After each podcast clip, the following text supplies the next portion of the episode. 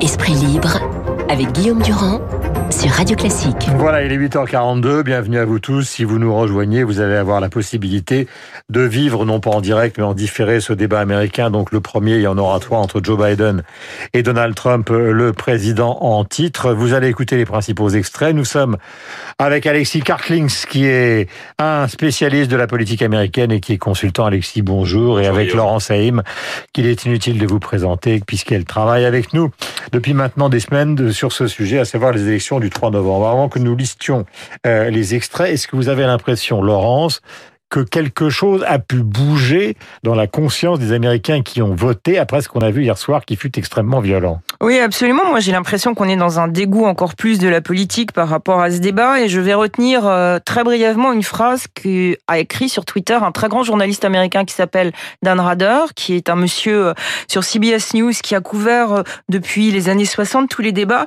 et ce matin, il a écrit All across America, people are ready to take a shower. Et la traduction, c'est à travers toute l'Amérique, les gens sont prêts maintenant à prendre une douche. Parce que c'était un sale débat pour la démocratie. Mhm. C'était un débat de cris, un débat de mots violents, un débat de deux hommes extrêmement vieux, un débat où euh, finalement les principes même de la démocratie américaine n'étaient pas respectés de part et d'autre, avec des mhm. injures, des cris.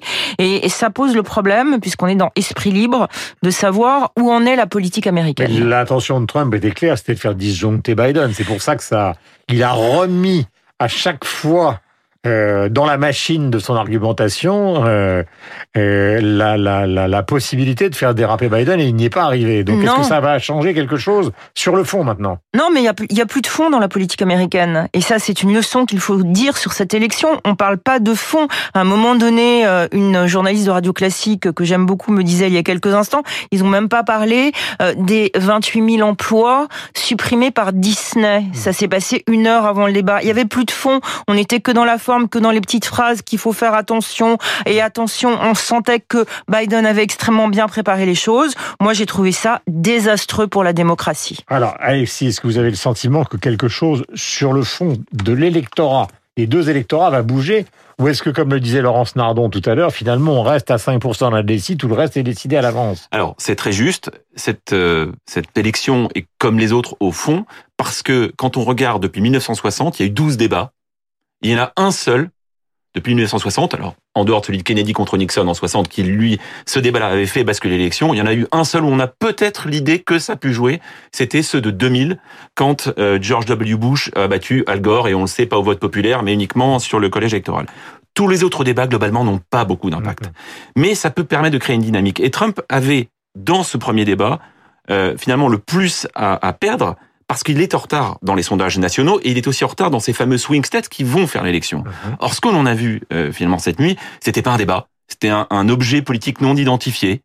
Euh, il y avait aucun argument. On l'a dit, Laurence l'a dit, je suis tout à fait d'accord avec elle. On a entendu des gens, euh, deux personnes qui euh, se s'invectivaient. Alors beaucoup, beaucoup Trump, à tel point que un commentateur, on parlait de, on parlait de Dan Razer, un autre commentateur disait, au fond, le grand perdant ce soir, c'est l'électeur américain. Hmm. C'est l'électeur américain. La politique américaine a vraiment, vraiment pâti de ces échanges d'invectives, d'insultes, avec aucun débat. je voudrais, Laurence, qu'on pointe, parce qu'on va écouter quatre extraits, euh, mais je voudrais qu'on pointe quand même la situation électorale, puisque c'est le 3 novembre. On en est où exactement? C'est-à-dire sondage et pronostic dans les États qui comptent et en termes de grands électeurs. Bon, il faut rappeler que c'est pas du suffrage universel direct, c'est 270 grands électeurs qu'il faut avec une répartition très compliquée en raison de la population dans chaque État.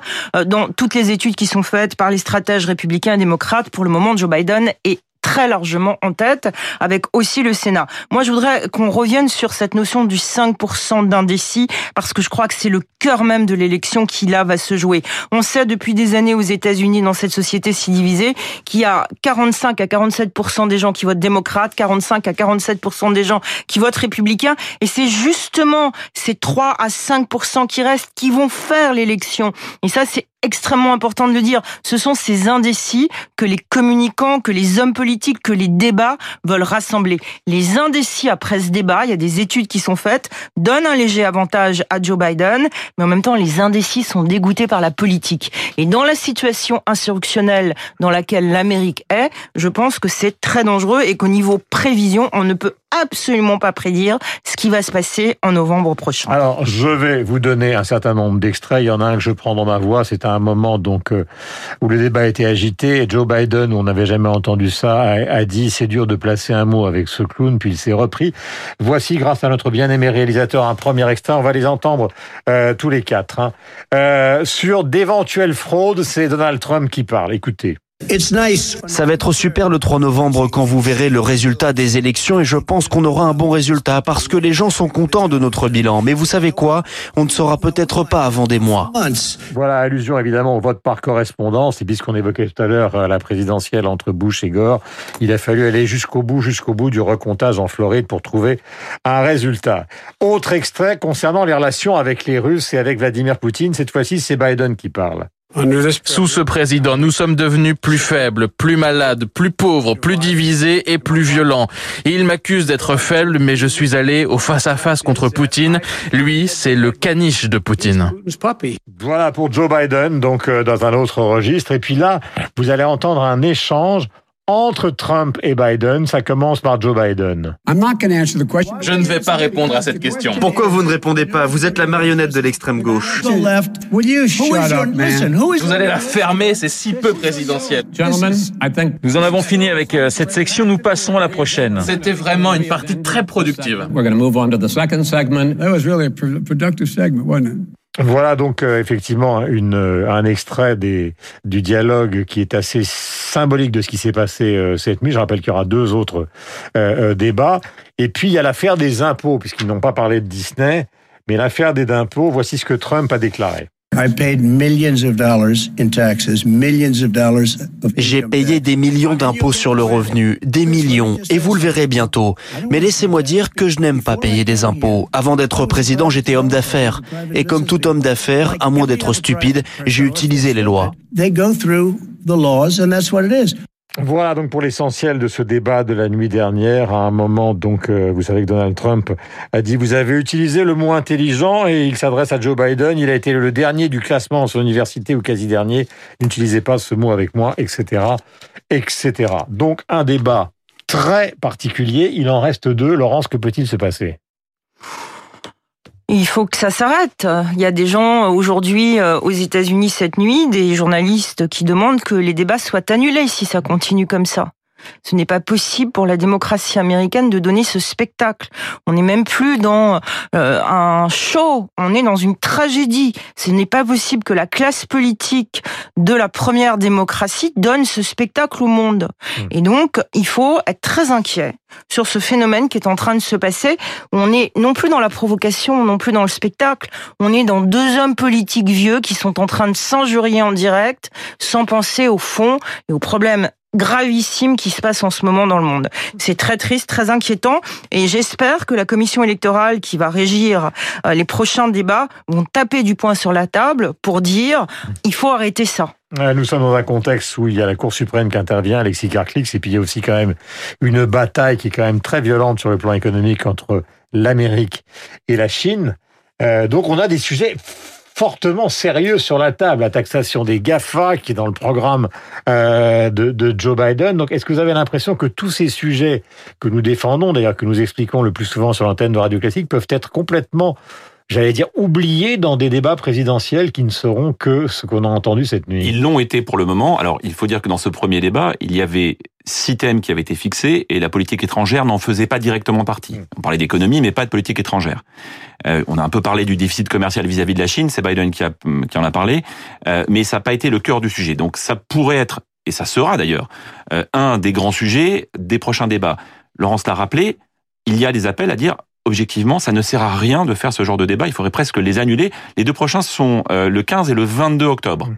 Euh, entre-temps, le 8, il y a le débat des vice-présidents qui, pour le coup, aura une grande importance parce que là, on, parce qu'on a deux personnes. Donc, Pence, Mike Pence, qui est le vice-président actuel et donc qui, euh, qui représentera le, le, camp Trump, et puis en face, Kamala Harris, qui est euh, l'ex-gouverneur et sénatrice de Californie, euh, qui représentera le camp Biden. Là, on est sur des gens, notamment Kamala Harris, qui d'abord qui a 55 ans, donc qui, qui n'a pas l'âge de son champion, puisque Biden aura 78 ans en novembre, et vraiment, Guillaume, on l'a senti la nuit dernière, notamment à la fin. Au début, il avait une certaine, une certaine stature, mais sur la fin, on l'a vraiment senti décliner.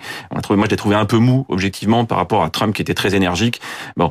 Dans ce débat des vice-présidents, on attend d'avoir un peu plus de fond, parce qu'il y a probablement moins de haine, même s'ils se détestent, il y a moins de haine, et Kamala Harris rendra les coups que Pence essaiera de porter, c'est absolument certain. Donc là, on parlera peut-être plus de politique étrangère. Ce qui a beaucoup étonné les commentateurs cette nuit, c'est que on se disait, cette élection va se jouer dans effectivement quelques États. N'oublions pas, en 2016, Trump gagne cette élection de 78 000 voix. 78 000 voix, c'est la somme des voix cumulées Pennsylvanie, Wisconsin, Michigan, qui sont les trois États qui ont fait basculer le collège électoral. Où est-ce que ça se joue, là, cette élection? Ça se joue notamment sur l'électorat féminin des banlieues. Et les questions qui ont été posées cette nuit, c'est est-ce que la stratégie de Trump, franchement, est susceptible d'emporter cet électorat féminin dans les banlieues? La réponse était non. Est-ce que pour autant Biden apparaît comme le gagnant? Il y a eu des sondages instantanés juste après, qui valent ce qui valent, et qui donnaient plutôt Biden gagnant. Mais encore une fois, je crois qu'on ne peut absolument tirer aucune conclusion forte de ce premier débat qui était pathétique. Je rappelle que Chris Wallace, donc, euh, qui est un journaliste américain de Fox News, mais qui n'est pas contesté, euh, animait ce débat qui a été extrêmement compliqué, forcément pour lui et pour l'organisation, étant donné la tournure des événements. Euh, un des arguments de Trump depuis le début, c'est celui de la la prospérité, euh, Laurent euh, puisqu'il dit, et il l'a redit, j'ai fait plus que, que beaucoup d'administrations américaines depuis des années. Et c'est vrai que la question économique ne peut pas être oblitérée. Alors, est-ce que c'est vrai, est-ce que c'est faux? Alors, il a raison et il a tort. Il a raison parce que avant le virus, il y avait vraiment une réussite économique incroyable avec un taux de chômage très bas. L'Amérique était extrêmement prospère, Wall Street était au plus haut. En même temps, c'était une Amérique qui avait créé beaucoup d'inégalités économiques. Et dès que le virus est apparu, on a vu cette différence d'inégalité économique entre, d'une certaine manière, les très riches, les très pauvres et une classe moyenne qui se paupérise de plus en plus. Euh, l'économie, c'est là-dessus que Trump voulait jouer pour sa campagne. Or, maintenant, il ne peut plus utiliser l'économie comme argument. Mhm. La campagne pour Trump, c'est la pandémie, la gestion de la pandémie. D'ailleurs, il y a quelque chose qui s'est passé hier que j'ai trouvé très intéressant dans le débat. À un moment donné, il a dit "Je vais annoncer le vaccin dans quelques semaines." Et tout le monde pense qu'il va annoncer le vaccin contre le virus avant l'élection. Le virus est devenu dans cette élection très particulière un thème de campagne. L'Amérique sous Trump économiquement marchait bien. Il faut arrêter de dire n'importe quoi et avant l'arrivée du virus, c'était quand même un pays avec beaucoup d'argent, avec beaucoup de ressources, avec des gens qui travaillaient très dur. Maintenant, avec ce virus, on est dans une société complètement désorientée, avec des clivages qui se reproduisent dans les rues de par cette inégalité économique qui s'est créée. Voilà les chiffres qui sont donnés, c'est on le sait, on a passé la barre des 200 000 morts et les extrapolations euh, donnent euh, plus de 400 000 morts donc à la fin de l'année si rien n'est fait, ce qui serait donc supérieur au chiffre de morts de la grippe espagnole euh, aux États-Unis et surtout des, chiffres de morts de la Seconde Guerre mondiale. Donc on est dans une situation particulière. Et ça, alors c'est une question. Pourquoi a-t-il depuis le début euh, voulu jouer ce rôle de matamor à l'égard de quelque chose qui justement a miné sa principale réussite qui était à caractère économique, Alexis Carpings Je pense que c'est d'abord une façon pour lui de dire, euh, regardez, sans cet élément exogène, et encore, lui il pense, il parle de ça comme du virus chinois. Vous savez qu'il a toujours appelé cette pandémie comme le virus chinois. C'est une façon de, de, stigmatiser le grand ennemi de la puissance américaine. C'est de dire, il y a un élément exogène. Sans cet élément-là, euh, euh vous voyez, j'aurais été réélu très facilement euh, parce que j'avais ces succès économiques que vous connaissez. Alors la réalité, c'est quand on regarde les sondages avant, le, avant la crise de Covid, s'aperçoit que la différence entre les intentions de vote sur Biden et euh, de Trump était à peu près les mêmes qu'aujourd'hui. Donc il n'y a pas eu tant d'effets que ça, ni positif ni négatif. Mais forcément, lui a besoin de montrer que si l'Amérique doit se euh, doit redémarrer, se redynamiser, il sera le meilleur parce qu'il était le meilleur pour l'économie. On va vous retrouver évidemment dans les jours et dans les semaines qui viennent, peut-être dès demain. Il est 8h56 sur l'antenne de Radio Classique. Nous avons essayé de vous donner l'essentiel du débat de la nuit dernière. Prochain débat 15 et 22 octobre s'ils ont lieu. 8h56, nous avons rendez-vous avec Lucille Bréau pour avoir à la fois le journal, la bourse et la météo.